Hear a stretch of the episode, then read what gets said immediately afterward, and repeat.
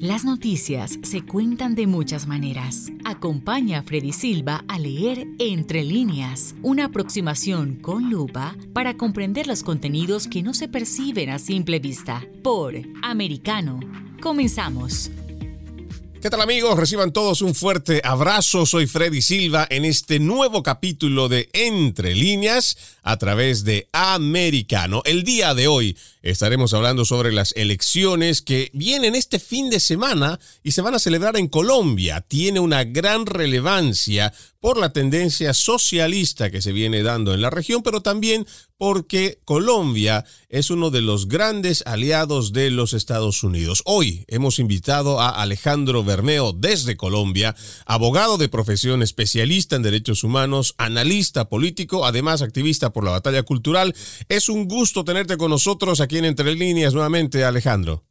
¿Qué tal, Freddy? Un saludo para ti, un saludo para todos y bueno, un placer estar acá en tu programa. Bueno, tenemos unas elecciones que de por sí tienen un tinte bastante especial por todo lo que hemos venido escuchando a lo largo de estos meses en cuanto a las campañas y creo que sin temor a equivocarme, habrían unos tres personajes que podríamos decir son los más eh, presidenciables, corrígeme si me equivoco, Gustavo Petro, Sergio Fajardo y Fico Gutiérrez, creo que podríamos decir que estarían entre los eh, más presidenciables son los que tal vez en cuanto a las encuestas y el favoritismo estarían del lado de ellos. ¿Cómo tú ves a estos tres, pero además el todo el ramillete que podríamos dar de los demás candidatos de cara a estas elecciones?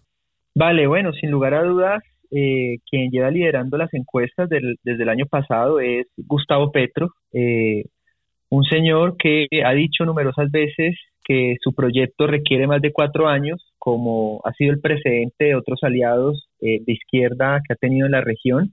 Eh, este señor, digamos, plantea o se ha configurado su bandera a través de un discurso del cambio, eh, del cambio por el cambio, sin decir realmente cuál va a ser ese cambio, pero el descontento que hay en Colombia con la clase política es tan grande que muchos están dispuestos hoy a dar ese salto al vacío. Sin duda, eh, según todas las encuestas y la votación que ya tuvo él en su coalición y la votación que tuvo el pacto histórico, que es su agrupación política en el Congreso, muestra que sin duda él ya es el candidato fijo para la segunda vuelta, quedaría en el primer lugar este fin de semana.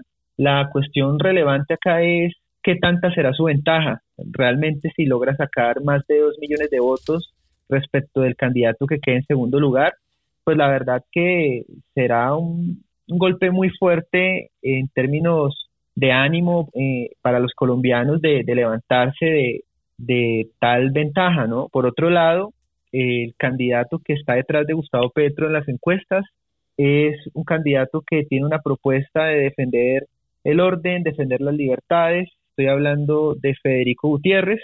Es un candidato que, si bien, claro, es apoyado por la mayor parte de la clase política, del establecimiento y de alguna forma él representa continuismo, pues ya muchos saben es mejor malo conocido que bueno por conocer o entender que uno puede pasar de Guatemala a Guatepeor. Eh, este candidato no plantea grandes cambios, no plantea grandes reformas, eh, pero sí plantea construir sobre lo construido, que lo que esté mal hay que cambiarlo, hay que mejorarlo pero eh, sin duda puede brindar algo de oxígeno durante estos cuatro años para que pueda configurarse una alternativa real en el país y que no sea una alternativa de un salto al precipicio. En el tercer lugar, curiosamente, ya no tenemos al candidato eh, eh, Sergio Fajardo, el candidato del centro, el candidato de la coalición Centro Esperanza, se desinfló luego de las consultas, su coalición implosionó por eh, ciertas figuras como Ingrid Betancourt, Alejandro Gaviria, en fin, ciertas figuras que realmente hicieron mostrar a esta coalición que era la del centro y que quería representar la unión, pues mostraron todo lo contrario. Finalmente esta coalición de centro fue muy infiltrada durante estos cuatro años por Gustavo Petro. Gustavo Petro no perdona, que hace cuatro años pierde porque no recibe el apoyo de Sergio Fajardo y lo que hizo durante estos cuatro años fue destruir moralmente a Sergio Fajardo, él junto con otros políticos y activistas, youtubers, y hoy pues eh, no queda mucho de, Sergio Fajardo, repito, una coalición infiltrada donde apenas hace dos días los verdes, que son los de eh, eh, la Alianza Verde, la coalición de Sergio Fajardo, abandonaron el barco, ¿no? Lo han ido abandonando poco a poco, Catherine Miranda, Ariel Ávila próximo a abandonarlo, Catherine Llubinao, en fin, figuras muy relevantes de base de Sergio Fajardo ya han dado el salto hacia la la elección apoyando a Gustavo Petro. Entonces, ni siquiera hoy Sergio Fajardo está en el tercer lugar, si bien hace cuatro años estuvo casi que a puertas de ser presidente, eh, apenas 200 mil votos por debajo de Gustavo Petro, pero el gran dilema del centro era ese. Si Sergio Fajardo pasaba a segunda vuelta, él era el presidente, el dilema del centro en Colombia es pasar la primera vuelta eh, y no, no lo lograron hacer y ya digamos que esa campaña ha venido desapareciendo. Y allí cobra fuerza entonces el que va tercero y para algunas encuestas cerca de Federico Gutiérrez, que es la opción del candidato Rodolfo Hernández, un candidato outsider de la política, digamos, antiestablecimiento. Ha sido denominado el Donald Trump criollo, el Donald Trump colombiano. No en vano, su asesor, uno de sus asesores, eh, es ex asesor de Nayib Bukele y ex asesor de Donald Trump para los latinos. Entonces, claro, se fue montando como una especie de figura de un populista eh, de derecha y ha venido allí remando, acercándose. Al final, no creo que, pueda llegar. Eh, digamos que ya, esto se definió hace algún tiempo. Eh, sin embargo, es una opción, es una opción interesante. Lamentablemente ya no, no le alcanzó el tiempo, pero le pudo haber hecho frente en segunda vuelta a un Gustavo Petro. Y claro, como una figura antipolítica, eh, no ha sido claro con su ideología y eso genera temor en los colombianos, porque en algunos momentos ha apoyado a Petro, en otros momentos no lo ha apoyado, en unos momentos ha hecho promesas, algunas las ha cumplido, otros no. Entonces, esta es una figura que eh, genera también muchísimo temor en varios sectores del país y al final eh, no le va a alcanzar, pero ese es el mapa, digamos, general y bueno, el domingo ya veremos la verdadera encuesta eh, y vamos a ver cuál va a ser esa votación y cuál va a ser esa diferencia entre el primero y el segundo. Cuando tú mencionas este aspecto sobre queremos el cambio por el cambio y se habla de una, bueno, una sociedad colombiana que seguramente está hastiada de lo que significa la clase política, me hace recuerdo mucho a lo que pasó en mi país, en Bolivia, cuando teníamos una serie de mm, presidentes que se fueron reemplazando uno tras otro. A veces no duraban ni siquiera un año.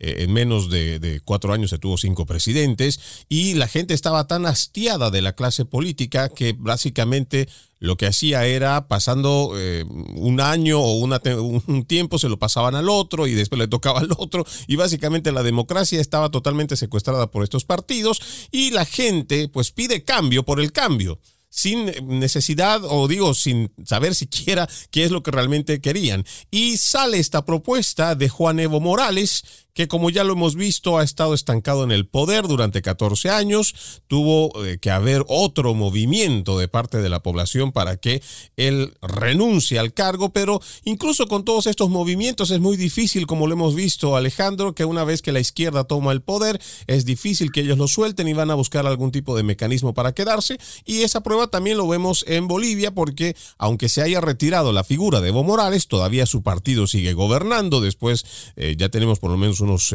15, eh, 16 años en cuanto a esta misma clase, a esta misma nueva casta política. Pero entonces, este mismo dilema no solamente ha pasado en Bolivia, también está pasando en eh, Chile y lamentablemente este cambio por el cambio, sin siquiera saber qué tipo de cambio o a qué cambio nos referimos, parece que lo va a repetir Colombia este fin de semana. Muy lamentable, eh, por eso vemos ya gente arrepentida en Chile y gente arrepentida en Perú ellos votaron por el cambio. Y claro, ¿qué es lo que pasa? Y aquí necesitamos mucha inteligencia de los votantes, de los colombianos, de las personas que nos están escuchando.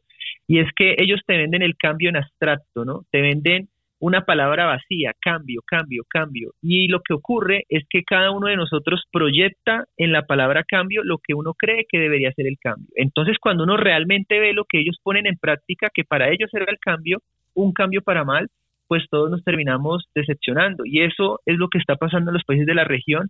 ese difuso cambio. Ahora, cuando nos preguntan sobre el cambio, pues por supuesto, ¿quién no quiere cambio? Todos queremos cambios, pero cambios para mejorar, mejor empleo, mejor negocio, eh, conseguir el último celular, etcétera. Pero los cambios pueden ser para mal y los estamos viendo.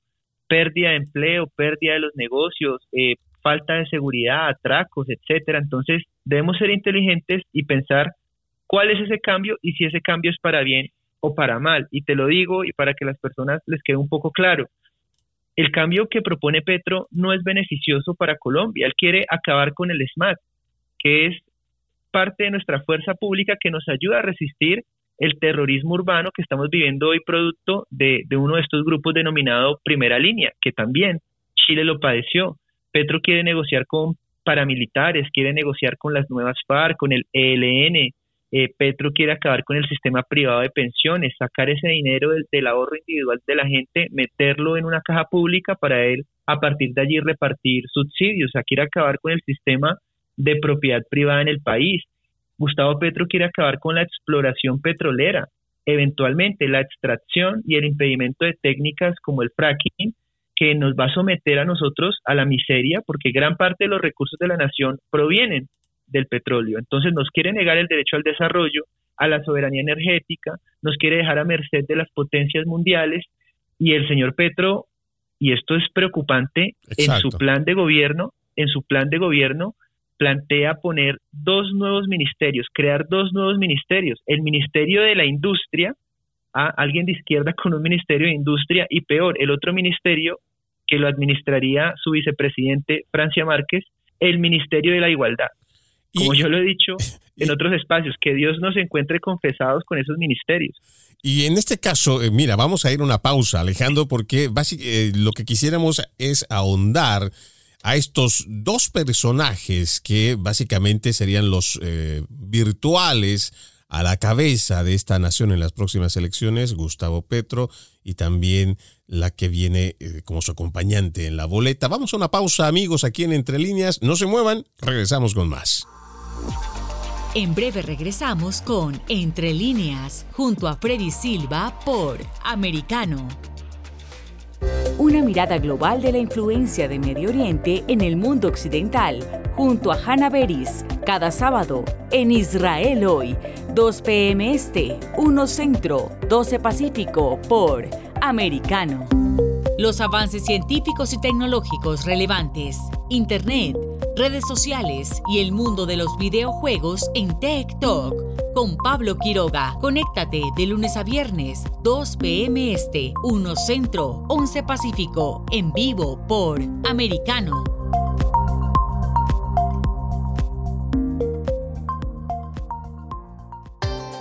Busque su copa, siéntese cómodo y discuta los eventos más destacados de la semana en el único programa que analiza en tono relajado los temas más serios del momento. El Antídoto Rojo Extra, cada sábado, 9 pm este, 8 Centro, 6 Pacífico por Americano.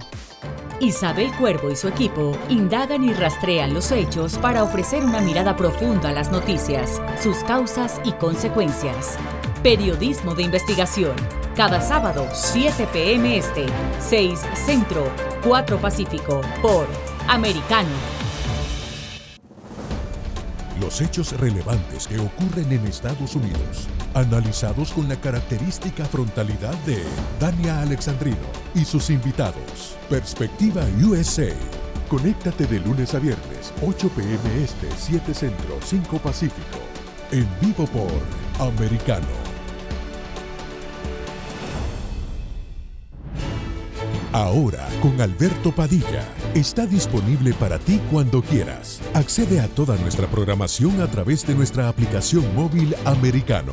Descárgala desde Apple Store o Google Play y mantente informado con nosotros.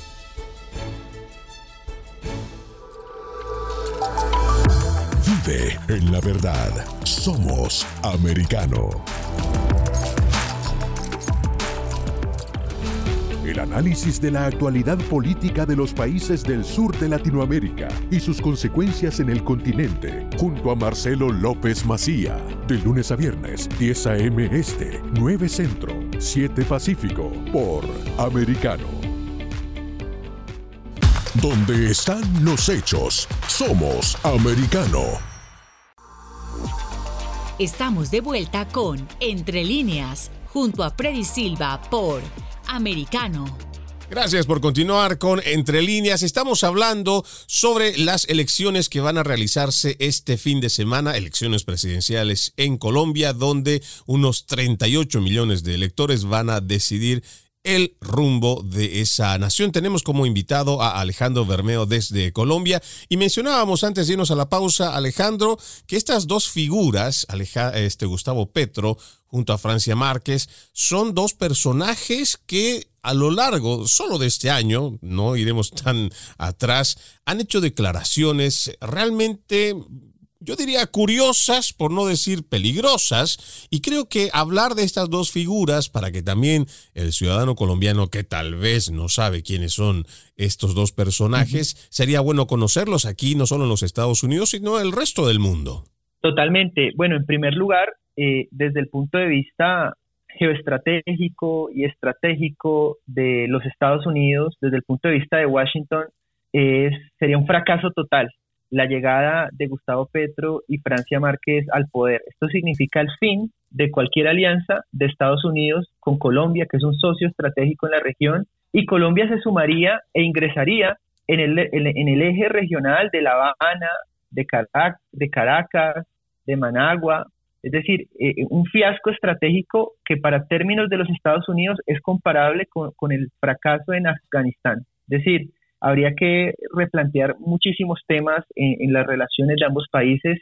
Gustavo Petro, como muchos ya lo saben, eh, él es un exguerrillero del M-19, es una persona que ha, sido afín a las ideas de izquierda, es la persona que trae por primera vez a Colombia a Hugo Chávez y lo pasea por la capital.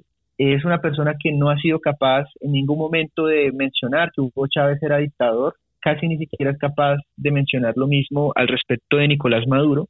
Ustedes pueden encontrar videos de Diosdado Cabello, la mano derecha de la, en la dictadura en Venezuela, diciendo Gustavo Petro estuvo por acá en Venezuela pidiéndonos dinero para su campaña. Entonces, eh, Gustavo Petro representa un riesgo real para las libertades, para el orden. Este es un señor que, como les mencionaba, habla de democratizar la tierra, de democratizar la propiedad, habla de acabar con todo nuestro sistema energético, habla de acabar con el sistema privado de pensiones, representa un riesgo y hoy él está aliado con lo peor de la clase política en Colombia, nada más ni nada menos que Piedad Córdoba, alias Teodora de Bolívar, una figura que ha sido prácticamente mano derecha de Hugo Chávez, de Alex Saab. Eh, y esta mujer, como muchos ya saben, el día de ayer fue encontrada en un aeropuerto de Honduras con 68 mil dólares en efectivo no declarados, quería pasarlos, etcétera, y en este momento se encuentra detenida con destino a Colombia, ¿no? Muy posiblemente este dinero era un dinero que se iba a utilizar el fin de semana en las elecciones entonces, Colombia eh, con Petro, realmente que, pareciera que estuviéramos por todos lados bajo peligro, ¿no? El clan del Golfo, el ELN, las FARC, las nuevas FARC, eh, los apoyos de Gustavo Petro que viene consiguiendo en las cárceles, en fin, un peligro real para la democracia y con una base de votantes y un proyecto mesiánico, Freddy, donde si Gustavo Petro llega en este momento, eh, por supuesto que vamos a tener elecciones en 2026, pero van a ser elecciones como, como las elecciones en Venezuela. Y, mínimo duraría 12 o 16 años en el poder. Es altamente probable eh, y es un panorama desolador. Frente a Francia Márquez, pues mientras Gustavo Petro atiza un odio de clases, Francia Márquez está generando un odio racial en Colombia, algo que eh, desde luego no hace parte del modo de ser de los colombianos, ni siquiera los colombianos se plantean en sus relaciones sociales eh, una cuestión racial, pero esta mujer está atizando el odio racial, el odio económico, el resentimiento social, eh, este, esta forma de hacer política a través, a través del resentimiento, del odio y de la venganza. Y algo muy pequeño, Francia Márquez está totalmente influenciada por las Panteras Negras y por Black Lives Matter en Estados Unidos. Francia Márquez ha sido entrenada por una teórica marxista y del feminismo negro en Estados Unidos, Angela Davis. Angela Davis, una figura muy importante en todos estos movimientos en Estados Unidos, fue estudiante de Herbert Marcuse, el padre de la nueva izquierda, el padre de la escuela de Frankfurt, y esta mujer estuvo en el año 2009, en el año 2009 en Colombia paseándose con Francia Márquez por diferentes universidades y desde allí se ha venido construyendo en Colombia un discurso eh, racial, un, discurso de clases, y viene entrando en Colombia muy fuerte con Francia Márquez, toda la agenda progresista identitaria de conflicto social, importado totalmente su discurso de lo que está viviendo hoy Estados Unidos con esa agenda progresista. Y muy, preocupante, ¿no? Cuando hablamos de esta ideología o de esta cultura woke, que lo denominamos aquí en los Estados Unidos, que incluye esta teoría crítica de la raza, que se está implementando no solo en las universidades y que ya tiene por lo menos unas dos décadas, un poco más, creo, de lo que nosotros estamos eh, siguiendo, y que está trayendo graves problemas. Y lo que tú mencionas es una confrontación constante entre comunidades, que hoy tal vez ya en un siglo XXI no estamos viendo que haya gente que esté con grilletes o que esté con cadenas, pero traen ese pasado de la esclavitud como si lo estuviéramos viviendo en estos tiempos y están buscando la forma que esa situación que ha pasado hace unos dos siglos atrás, un siglo atrás, tenga que ser vigente como si lo estuviéramos pasando hoy para que mediante los reclamos ellos puedan tener algún tipo de beneficio, algún tipo de asistencia y que esto venga, por supuesto, va a derivar desde el dinero de los contribuyentes en lo que llamamos los reparations. Y esto lamentablemente se extiende en Latinoamérica, ya sea como esto que plantea Francia Márquez en, esta situación racial, o también se puede ver como si fuera, o sea, más bien como el indigenismo, que también está eh, impactando a otros países de Latinoamérica. Y es muy preocupante, Alejandro, porque estaríamos viendo que son estas mismas recetas podridas, rancias, que vienen desde el foro de Sao Paulo, hoy con el grupo de Puebla, y que parece que quieren llevar adelante esta agenda. No les importa si esto lleva a más enfrentamientos o esas divisiones que tienen en las sociedades. Esto es bastante paradójico porque ellos dicen que nada de colonialismo, nada de imperialismo, eh, pero los discursos que ellos tienen no son construidos desde lo colombiano, no son construidos desde lo latino, sino son totalmente importados de las universidades en los Estados Unidos. Concretamente te mencionaba todo el discurso de Francia Márquez es copiar y pegar el discurso de Angela Davis y de Gina Den en los Estados Unidos, dos mujeres que se han enfocado en el marxismo y en el feminismo negro y entonces allí viene ya, y esto lo estamos viendo en Colombia a través de Francia Márquez, pues todo el tema de la interseccionalidad, ¿no?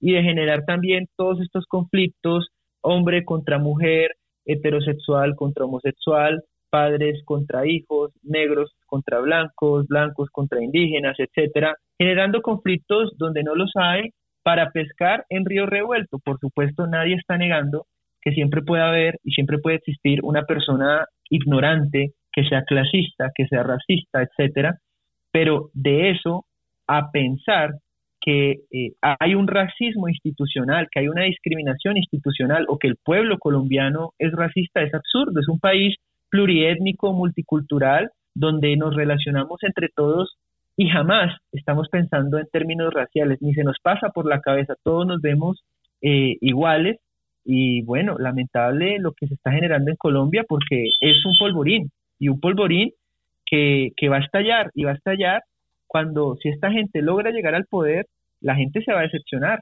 porque ellos no van a poder cumplir todo lo que están prometiendo y después de, de, la decepción, pues viene el estallido. Así que Colombia en este momento, un polvorín con todo lo que se ven armando figuras eh, que dicen, no, yo soy antipatriarcal, yo soy anticapitalista, yo soy antiimperialista, pero lo que han hecho es copiar todos los discursos progresistas de las universidades en Estados Unidos. Y bueno, cuando estamos haciendo la referencia, a veces eh, siempre digo, cuando existen este tipo de tragicomedias es mejor reír que llorar, porque lo que importan en este caso en cuanto a este tipo de ideologías o este tipo de textos que después lo hacen relatos y que estos relatos se vienen convirtiendo para ellos en verdades, hacen que estas sociedades pues piensen que tiene razón, esta persona creo que me representa y hacen de esos sus héroes y después, como ya lo has mencionado, ya ellos tienen un proyecto que no va a ser para cuatro o cinco años, es un proyecto que mm, podría extenderse más de esos 16 años que tal vez tú mencionas, como lo hemos visto en la realidad, porque esto no son inventos que uno eh, termina haciendo, Alejandro, esto lo hemos visto en Hugo Chávez que desde el principio dijo, no voy a expropiar lo mismo que ahora está diciendo igual esta dupla.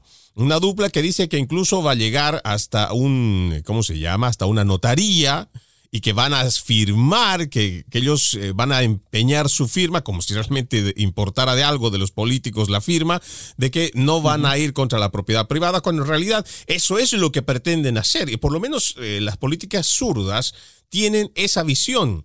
Primero, expandir el Estado para que el Estado pueda meterse en la vida de las personas, pero también el hecho de ir contra la propiedad privada, porque ellos una vez que asumen el poder, también se apropian de la nación y piensan que todo lo que está relacionado con el Estado, pues entonces les pertenece y van en contra de la propiedad privada y también eso implica que van a ir buscando la forma de cómo la persona que tenga más dinero, ya sea exitosa, no necesariamente porque haya sido por hechos de corrupción o porque haya habido enriquecimiento ilícito, ¿no? Gente eh, que ha sido empresaria, que le ha ido muy bien, que ha trabajado muy duro durante 20, 30 años y después le viene haciendo la aplicación de los impuestos porque ellos dicen, no, le vamos a quitar a los ricos para darle a los pobres, cuando en realidad lo que hacen es quitarle a la clase media para después distribuirlo a todos sus secuaces. Vamos a ir a una segunda pausa, amigos de Entre Líneas. Solo recordarles que además de la radio en Sirius XM, canal 153, ustedes también nos pueden escuchar a través de nuestra página www.americanomedia.com,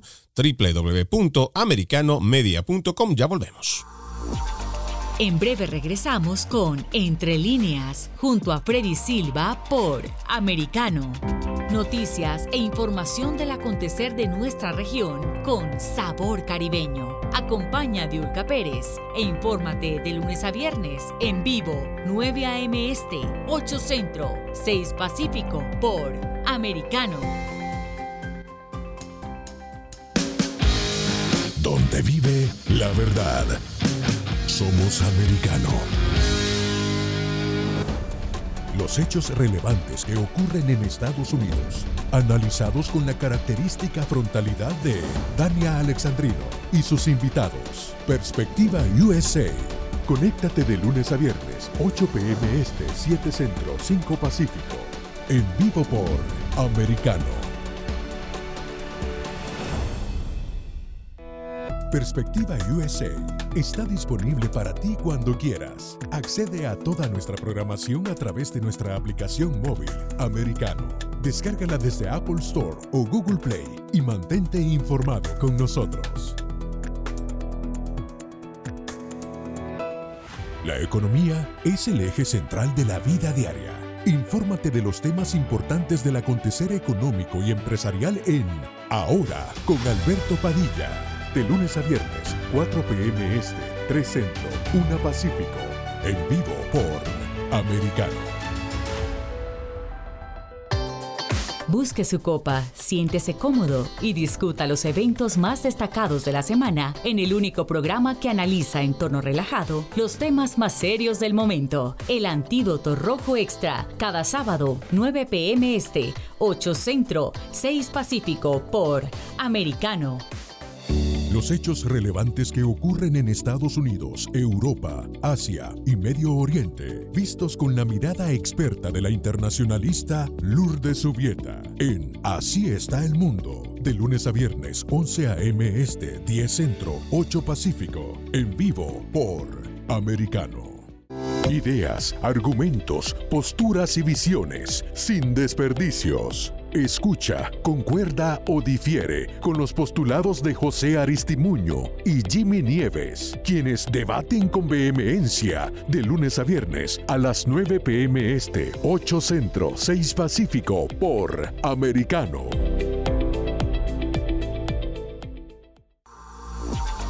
Estamos de vuelta con Entre líneas junto a Freddy Silva por Americano.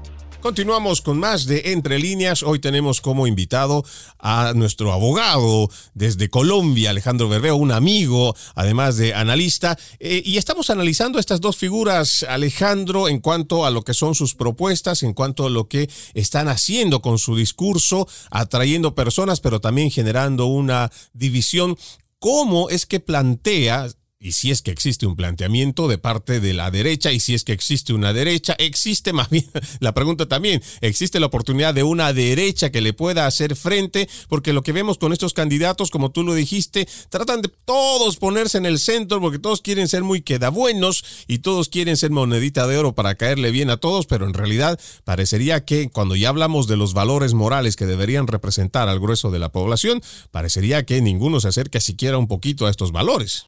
Bueno, lamentablemente en Colombia no existe una derecha real, es decir, existen eh, proyectos que han sido clasificados como proyectos de derecha, existen líderes carismáticos, eh, pero realmente sin una visión clara y atractiva para el país, sin un norte ideológico. Lamentablemente eh, lo hemos visto en un Federico Gutiérrez. Hoy Federico Gutiérrez, como lo mencionaba en el inicio, representa la oportunidad de que si él llega a la presidencia tendremos cuatro años más de oxígeno para poder configurar una alternativa de derecha real en Colombia. Hasta ahora no la tenemos, eh, pero él nos puede brindar eso, es decir, evitar que el barco se hunda de una vez. Sin embargo, somos conscientes que el barco se seguirá hundiendo lentamente.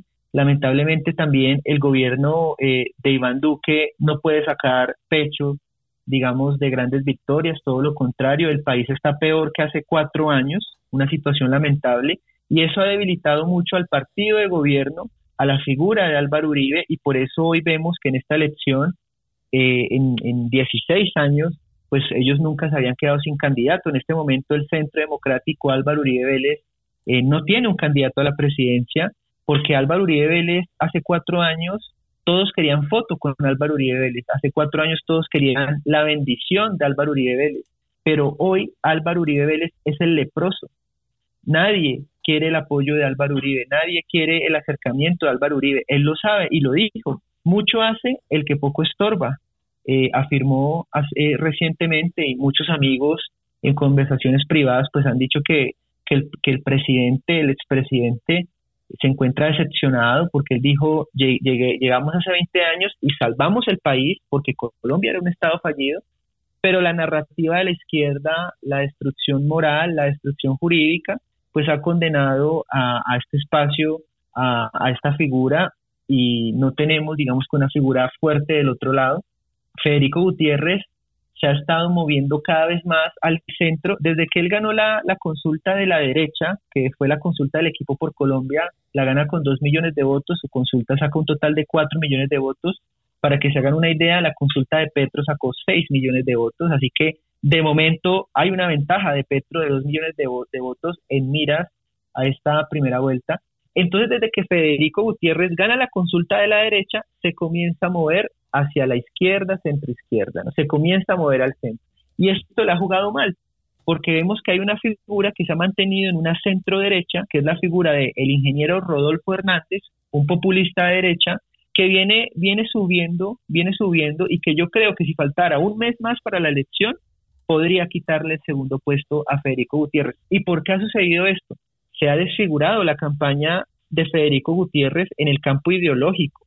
Primero había dicho que se oponía al acuerdo de Escazú. El acuerdo de Escazú es un acuerdo en el cual básicamente el país va a perder su soberanía en términos de desarrollo, en términos ambientales, y había dicho no. Ahora está diciendo no sabe. Había dicho que no iba a negociar con el ELN, ahora ha dicho que no sabe. Había dicho que no iba a permitir el consumo recreativo de, marihuana, ahora ha dicho que sí.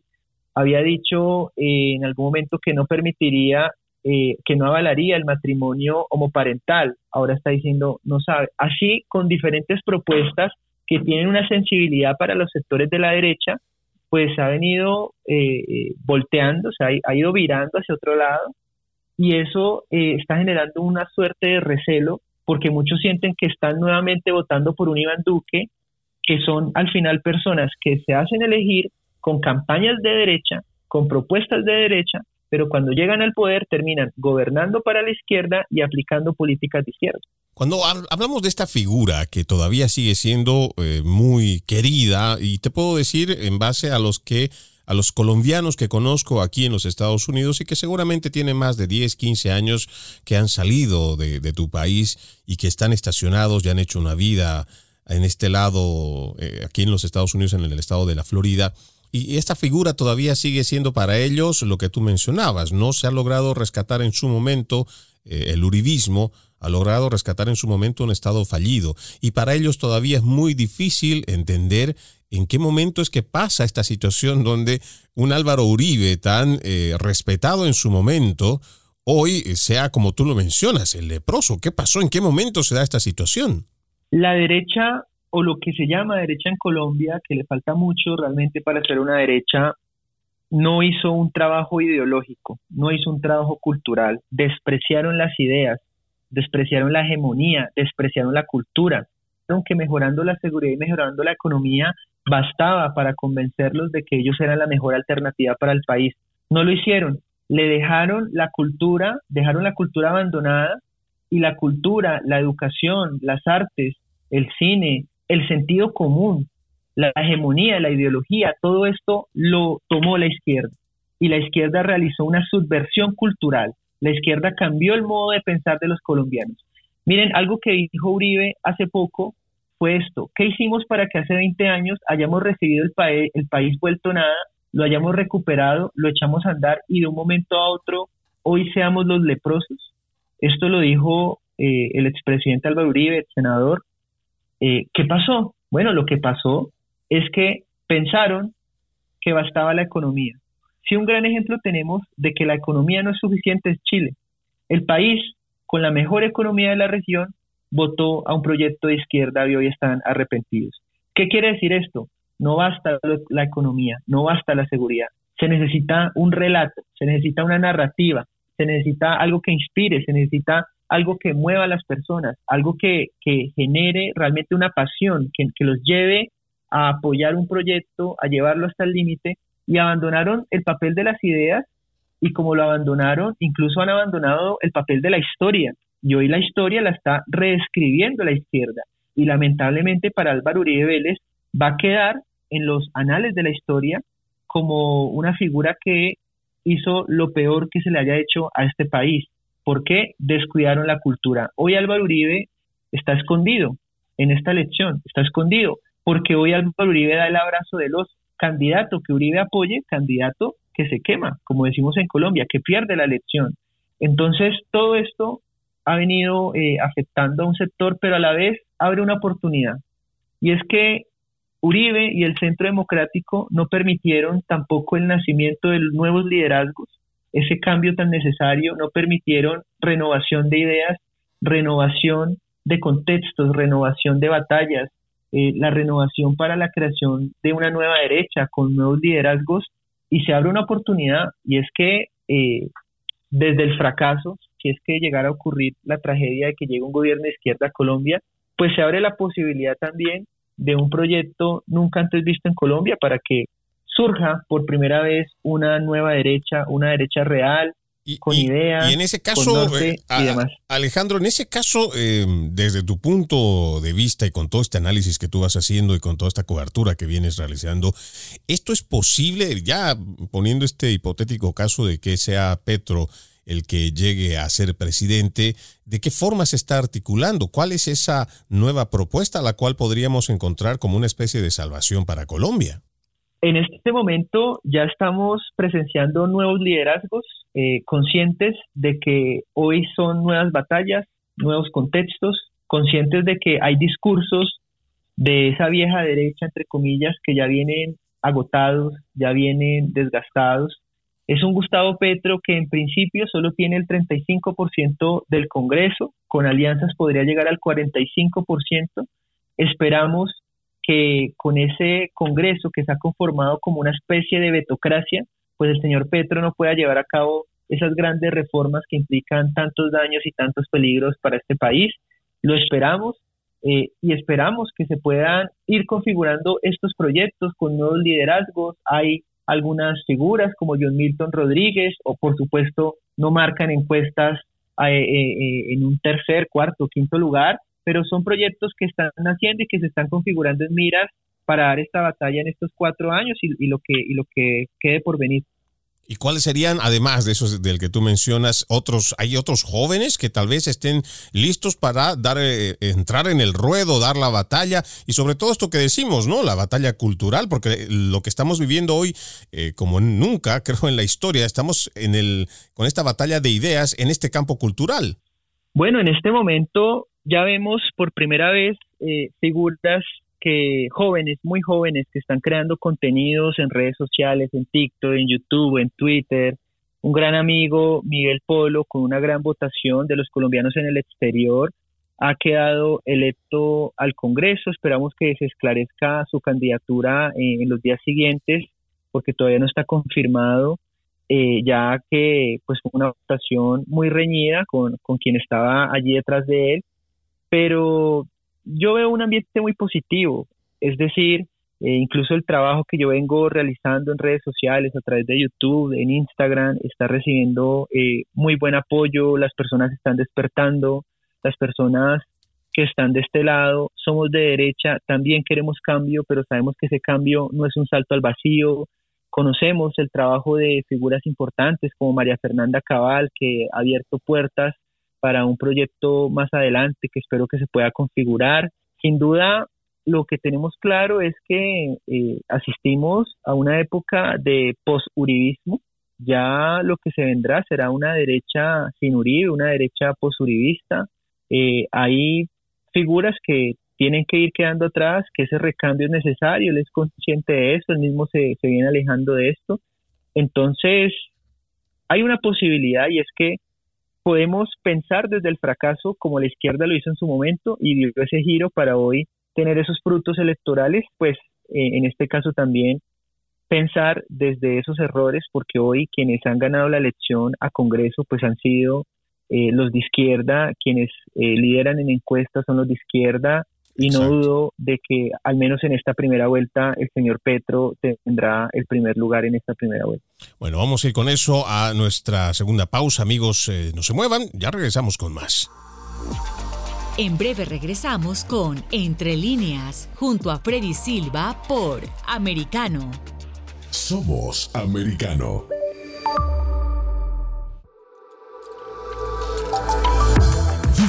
En la verdad. Somos americano. Iberoamérica Hoy está disponible para ti cuando quieras. Accede a toda nuestra programación a través de nuestra aplicación móvil americano. Descárgala desde Apple Store o Google Play y mantente informado con nosotros.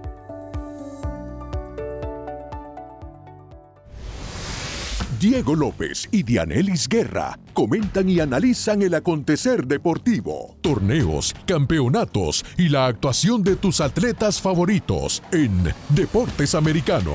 Sábado, 10 pm este, 9 centro, 7 pacífico por Americano. Ideas, argumentos, posturas y visiones, sin desperdicios. Escucha, concuerda o difiere con los postulados de José Aristimuño y Jimmy Nieves, quienes debaten con vehemencia de lunes a viernes a las 9 pm este, 8 centro, 6 pacífico por Americano. La economía es el eje central de la vida diaria. Infórmate de los temas importantes del acontecer económico y empresarial en Ahora con Alberto Padilla. De lunes a viernes, 4 p.m. Este, 3 Centro, 1 Pacífico. En vivo por Americano.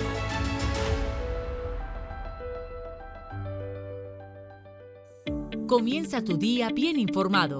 De mañana con Americano. Junto a Gaby Peroso y Jolly Cuello. Quienes te presentan la revista informativa de las mañanas. Conéctate con nosotros en vivo de lunes a viernes de 7 a.m. Este, 6 Centro, 4 Pacífico por Americano. Donde pasan los hechos, siempre americano. Infórmate con Lucía Navarro de los temas importantes del día que impactan tu vida Conoce el contexto de los hechos con el análisis de especialistas. Únete a Actualidad Noticiosa de lunes a viernes a partir de las 10 pm este 9 Centro 7 Pacífico por Americano. Estamos de vuelta con Entre líneas junto a Freddy Silva por Americano. Continuamos con más de Entre Líneas, recordándoles que pueden escucharnos, además de la radio en Sirius XM, canal 153, en nuestra página en el internet www.americanomedia.com. Alejandro, ahora hablemos, además del aspecto de todo esto que es los candidatos para este fin de semana, ¿cuáles son las necesidades más urgentes, los problemas a los cuales se está enfrentando eh, Colombia y los cuales van a requerir no solamente el accionar de quien llegue a ser el nuevo presidente, ya tenemos este Congreso, pero cuáles son las prioridades a las cuales deberíamos nosotros prestarle atención, tanto dentro de Colombia como fuera de sus fronteras? Bueno, en primer lugar, eh, y es ineludible, más allá de las necesidades en Colombia, las problemáticas de Colombia, el protagonismo lo sigue teniendo la seguridad. El territorio colombiano ha sido un territorio donde el Estado jamás ha sido capaz de, lograr el control y hoy tenemos un problema de seguridad donde la violencia y el terrorismo incluso ya tiene nivel urbano. Colombia tiene un problema con la nueva Marquetalia, las nuevas FARC o las llamadas disidencias de FARC, que no son nada más ni nada menos que lo mismo que hemos tenido siempre, pero que lamentablemente hoy tienen brazo político en el Congreso, con curules en el Congreso, apoyando a Gustavo Petro, pero también los tenemos en las montañas aterrorizando al pueblo colombiano. Tenemos al clan del Golfo, el clan del Golfo que está presionando en diferentes lugares de Colombia para que voten por Gustavo Petro. El clan del Golfo que decretó paro armado y en 10 regiones las personas no pudieron salir de su casa por tres días por el paro armado del clan del Golfo.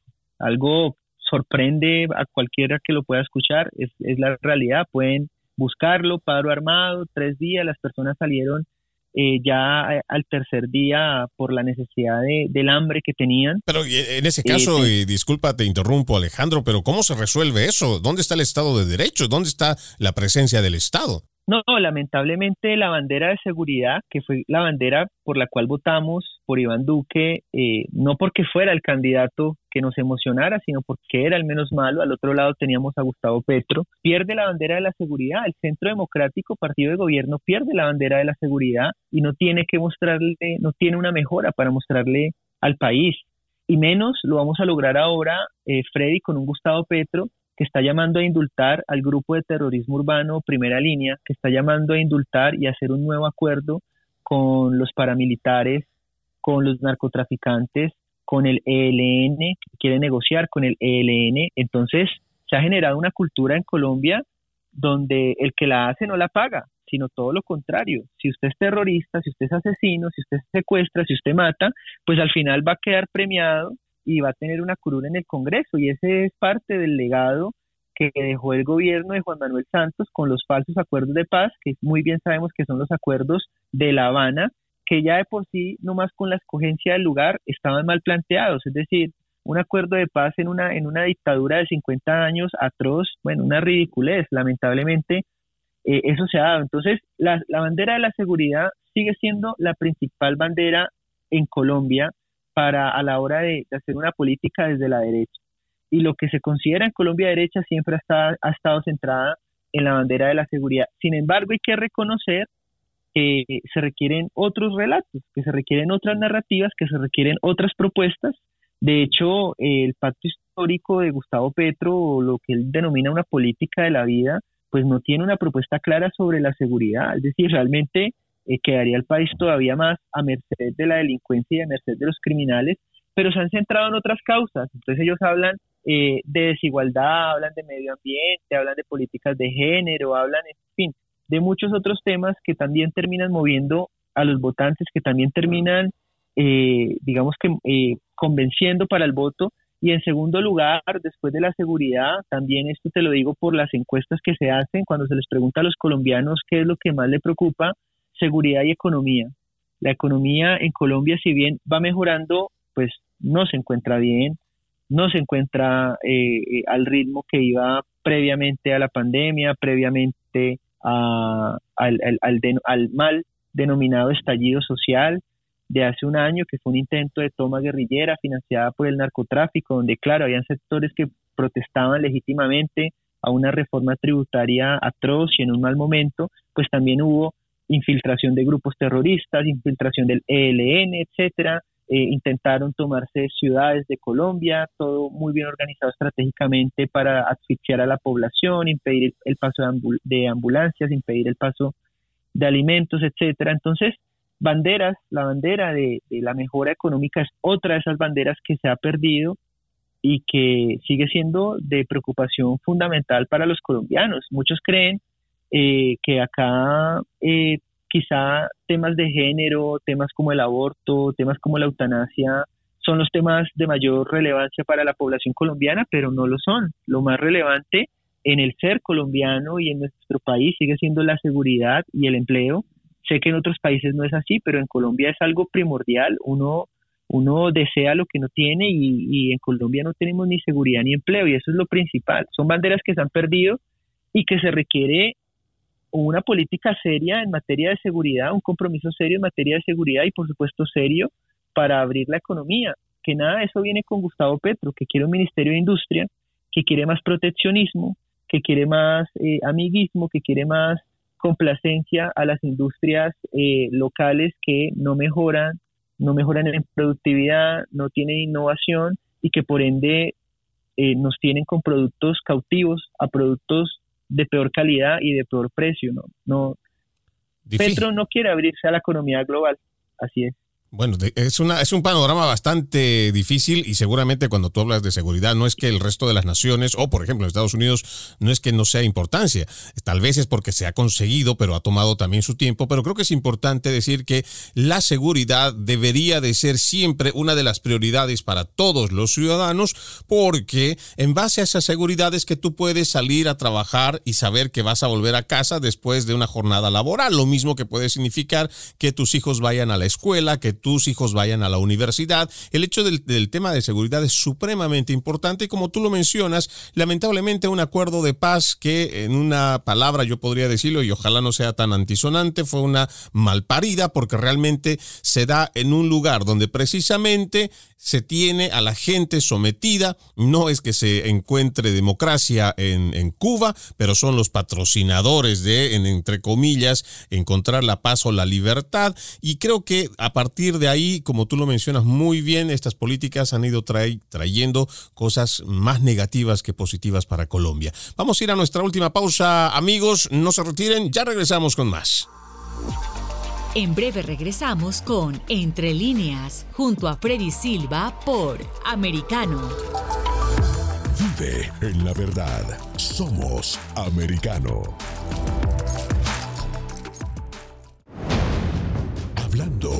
La verdad. Siempre americano. Los hechos relevantes que ocurren en Estados Unidos, Europa, Asia y Medio Oriente, vistos con la mirada experta de la internacionalista Lourdes Subieta, en Así está el mundo, de lunes a viernes, 11 a.m. Este, 10 Centro, 8 Pacífico, en vivo por Americano los avances científicos y tecnológicos relevantes, Internet, redes sociales y el mundo de los videojuegos en Tech Talk con Pablo Quiroga. Conéctate de lunes a viernes, 2 p.m. Este, 1 Centro, 11 Pacífico, en vivo por Americano.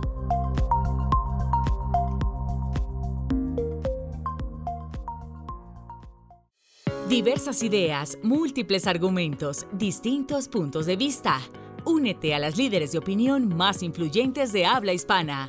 De lunes a viernes a las 5 p.m. Este, 4 Centro, 2 Pacífico, en vivo por Americano. De la mano de la reconocida periodista Rocío López Real, los conservadores españoles en el exterior podrán mantenerse informados de los últimos acontecimientos censurados por la mayor parte de los medios subvencionados por la actual administración. Escúchanos cada fin de semana Más Voz, cada sábado, 1 p.m. Este, 12 Centro, 10 Pacífico por Americano. Más Voz está disponible para ti cuando quieras. Accede a toda nuestra programación a través de nuestra aplicación móvil Americano. Descárgala desde Apple Store o Google Play y mantente informado con nosotros. Donde se habla con la verdad. Somos americano. Estamos de vuelta con Entre líneas, junto a Freddy Silva por Americano. Continuamos con más entre líneas, ya estamos en la última parte de este episodio. Estamos hablando sobre las elecciones de este fin de semana con Alejandro Bermeo, un abogado, además analista político, pero dejemos de momento, Alejandro, un poco de lo que ya es eh, esta parte de la, de la política, de las elecciones, y hablemos de tu trabajo que vienes realizando y que hemos visto eh, que tiene eh, mucha aceptación, no solo en Colombia, sino el resto de Latinoamérica, porque llevas una línea no solo conservadora, sino más bien de derecha con estos valores que son tan necesarios en la región. Muchas gracias, Freddy. Bueno, precisamente el día de hoy he llegado a 50 mil seguidores en YouTube. Agradecerles a toda esta comunidad, a toda la gente que ha apoyado, compartiendo, difundiendo con amigos, eh, dándole me gusta a los videos, en fin, todo esto que nos sirve tanto para generar interacciones y que el algoritmo recomiende todavía más e, ese contenido. Pues sí, ya eh, llevo un trabajo un poco más de un año en esta plataforma y bueno, qué suerte que haya podido poner un grano de arena, quizá un poco más, en esta elección presidencial, llevando un mensaje, abriendo las mentes de muchos colombianos, de figuras como Rodolfo Hernández, de figuras como Gustavo Petro, eh, de figuras como, como Francia Márquez, de figuras como son todos los aliados tan cuestionables que hoy tiene el pacto histórico y con los que está Gustavo Petro pactando para llegar al poder, porque según él, el fin justifica los medios. Eh, y bueno, es un trabajo que vengo haciendo también al mismo tiempo en Twitter, publicando allí contenido, en Instagram, en Telegram. Y bueno, invitarlos a todos también, aquellos que nos están escuchando, me pueden seguir en todas las redes sociales como Alejandro Bermeo y allá, allá estamos dando la pelea y esperamos, porque ese es un propósito, y es que la batalla cultural debe conectarse en algún momento con batallas políticas, así que esperamos que esto también sea la puerta para poder entrar en cuatro años directamente en la arena política en las elecciones de Congreso del año 2026. Entonces tenemos a Alejandro Bermeo en Instagram y así como usted lo está escuchando, amigo oyente, tenemos Alejandro Bermeo con B de bueno eh, con B del que va por la derecha, B de bueno, y ahí lo pueden encontrar en Facebook y lo tiene también en Twitter. ¿Dónde, te dónde es que te mueves más? Eh, nos dices eh, que estás con 50 mil seguidores en YouTube, que me parece que ese es un gran logro, te felicito por ello, pero además de esa plataforma, ¿en dónde también estás teniendo más éxito? Gracias, Freddy. Especialmente me enfoco mucho en YouTube. YouTube además es una plataforma que, según los estudios que se han realizado, es la que permite en mayor forma que tus seguidores se conviertan al final en votos. Así que es una plataforma que puede ayudarme también en algún momento a impulsar una, una batalla a nivel electoral, una contienda política, así que especialmente en YouTube, pero es que en todas las redes estoy publicando contenido todos los días, todo el día, así que en todas esas plataformas lo pueden encontrar. Bueno, nosotros agradecidos porque hayas tenido la deferencia de acompañarnos en este programa. Alejandro Bermeo es abogado de profesión, especialista además en derechos humanos, analista político, es activista por la batalla cultural y como ya nos lo ha dicho aquí, creo que de manera oficial, en algún momento podríamos verlo incluso en alguna de las boletas electorales, llevando por supuesto esta filosofía de la derecha. Un gusto haberte tenido con nosotros aquí en Entre Líneas, Alejandro. Muchísimas gracias, Freddy, y un abrazo para todos. Nos estamos viendo. Un abrazo entonces y con esto nosotros vamos poniendo punto final a este capítulo de Entre líneas, recordándoles que nos pueden escuchar, además de la radio satelital en Sirius XM Canal 153, también lo pueden hacer a través de nuestra página en el internet www.americanomedia.com y también descargando nuestra aplicación Americano, disponible para las plataformas o los dispositivos más bien de Apple y de Android. Soy Freddy Silva, tengan todos ustedes un excelente resto de jornada, los invito a continuar con la programación programación de Americano. Permiso. Entre líneas, un programa en el que leemos un poco más de lo que está expresamente escrito o dicho. Conéctate con nosotros de lunes a viernes a las 7 p.m. Este, 6 Centro, 4 Pacífico, en vivo por Americano. Vive en la verdad. Somos Americano.